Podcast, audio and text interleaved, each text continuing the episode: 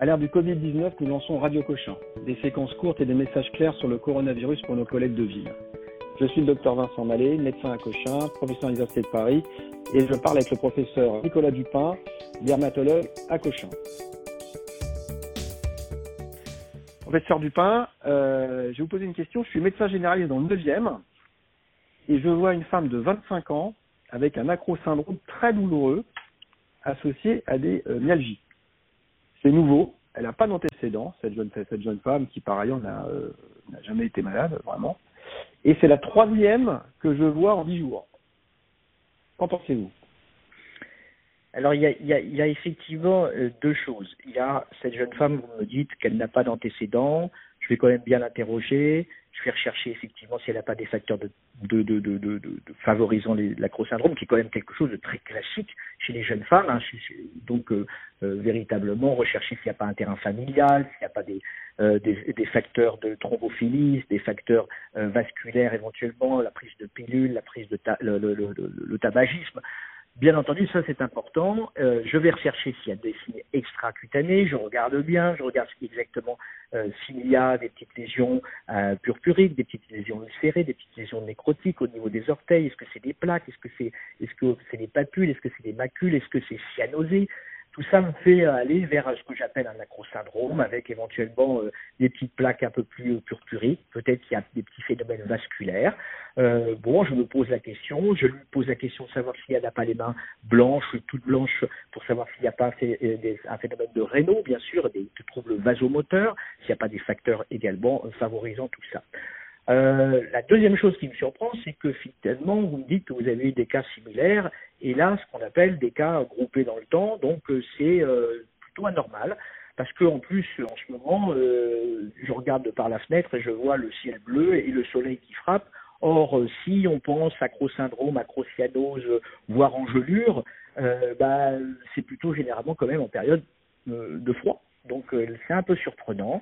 Euh, et puis euh, je tape sur internet et effectivement on s'aperçoit qu'il y a quelques cas groupés de ce type-là. Et euh, des gens se posent la question de savoir si ces acrosyndromes qui sont euh, absolument, je dirais, sans antécédents, qui sont comme ça à l'emporte-pièce, qui sont quand même observés chez les sujets jeunes, mais qui là sont groupés, serait pas une manifestation peut-être du Covid, mais euh, pour l'instant rien, rien actuellement ne permet euh, de les relier de façon euh, certaine à une manifestation, je dirais, isolée de Covid. Donc je pense que c'est important de signaler ces cas. c'est important que la, les dermatologues, et ce sont eux d'ailleurs qui s'y intéressent le plus, s'organisent. S'organiser, c'est effectivement non seulement signaler les cas, qui viendraient des généralistes, mais également des dermatologues, afin que ces cas euh, soient mieux explorés ou plus explorés, c'est-à-dire euh, puissent bénéficier euh, d'une consultation dans un centre hospitalier général ou dans un centre hospitalier universitaire, qu'il y ait une filiarisation de ces, ces patients ou ces patientes qui permettent éventuellement Là où il y a des lésions, peut-être de faire des biopsies pour savoir s'il y a effectivement euh, des petites anomalies vasculaires, des thrombis, c'est-à-dire des, des, des, des, obstructions euh, des vaisseaux distaux, si c'est associé à des vascularites, et puis euh, éventuellement, bien sûr, les explorer pour voir est-ce que ce serait euh, une manifestation, euh, je dirais, isolée du Covid. Pour l'instant, rien ne prouve que c'est le cas et il faut être très prudent. pour aller plus loin dans ces cas-là, il faudrait effectivement pouvoir peut-être faire des explorations virologiques, euh, faire une PCR endonasale qui permettrait éventuellement, même s'il n'y a pas de signe pulmonaire, de détecter la présence du virus. Peut-être rechercher le virus dans les lésions cutanées, bien qu'en fait euh, les éléments actuellement montrent qu'il n'y a pas de virémie. Euh, un papier dans Nature vient d'être publié récemment qui montre que chez des patients, bon, une dizaine de patients suivis, mais régulièrement tous les jours, il n'y a pas de virus dans le plasma ou dans le sérum. Donc a priori, il n'y a pas de virémie associée à, à ce coronavirus. Donc plus le tropisme cutané est quand même euh, faible. Donc euh, est-ce que c'est immunoallergique ou euh, autre chose? Mais pour l'instant, en tout cas, il y a nécessité d'aller plus loin. Peut-être savoir si même la PCR, vous savez qu'elle peut être négative en endonasale, peut-être aussi faire des sérologies, mais pour l'instant, on n'a pas encore l'outil. nous, nous on, se propose de les voir, de proposer à nos correspondants de les voir assez rapidement, afin que ces patients puissent bénéficier, je dirais, d'un examen un peu systématique et puis et puis d'exploration virologique qui puisse en tout cas les rapporter ou non, les relier ou non au Covid. Pour l'instant, je pense que c'est trop précoce pour pouvoir conclure. Et donc juste infection, donc deux questions. Donc acro-syndrome et Covid, pourquoi pas? Pourquoi pas? Pourquoi pas? Pourquoi pas? Parce que c'est vrai qu'il y a un phénomène groupé actuellement qui est plutôt anormal.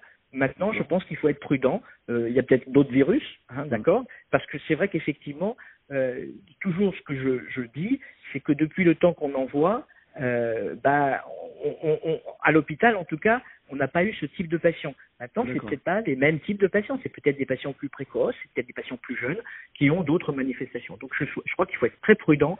Euh, pourquoi pas D'accord. Et vous, donc, qui êtes donc issu de la littérature, donc coronavirus, c'est cryoglobulinémie Alors, pour pour moi, il n'y a pas encore de données euh, suffisamment bien. Euh, de, de, il y a tellement de, de, données. Pour moi, il n'y a pas de il n'y a pas de choses très très précises là-dessus. C'est pas quelque chose de, pour moi de connu mais il n'y a pas de raison que le coronavirus ne donne pas de cryo. Et tous les virus peuvent donner ça.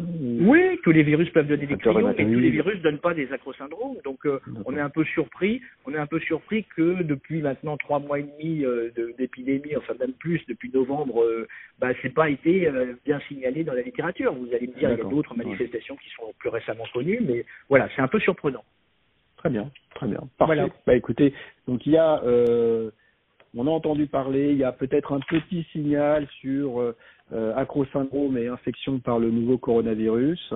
Oui. Euh, mais bon, pour l'instant, il n'y a pas de niveau de preuve. Et juste une dernière question. Euh, en 2002-2003, avec le premier coronavirus, le SARS-CoV-1, il y avait, il y avait des atteintes dermatologiques, puisqu'il n'est pas tellement différent. Non, non. D'abord, il y, a, il y a eu très peu de cas. Et puis, c'était, c'était, c'est pas des virus, c'est pas des virus qui sont cutanéotropes c'est pas c'est pas des virus qui, aiment c'est pas le leur terrain de jeu c'est pas la peau malheureusement c'est le poumon et, et, ça peut se terminer très mal. Voilà.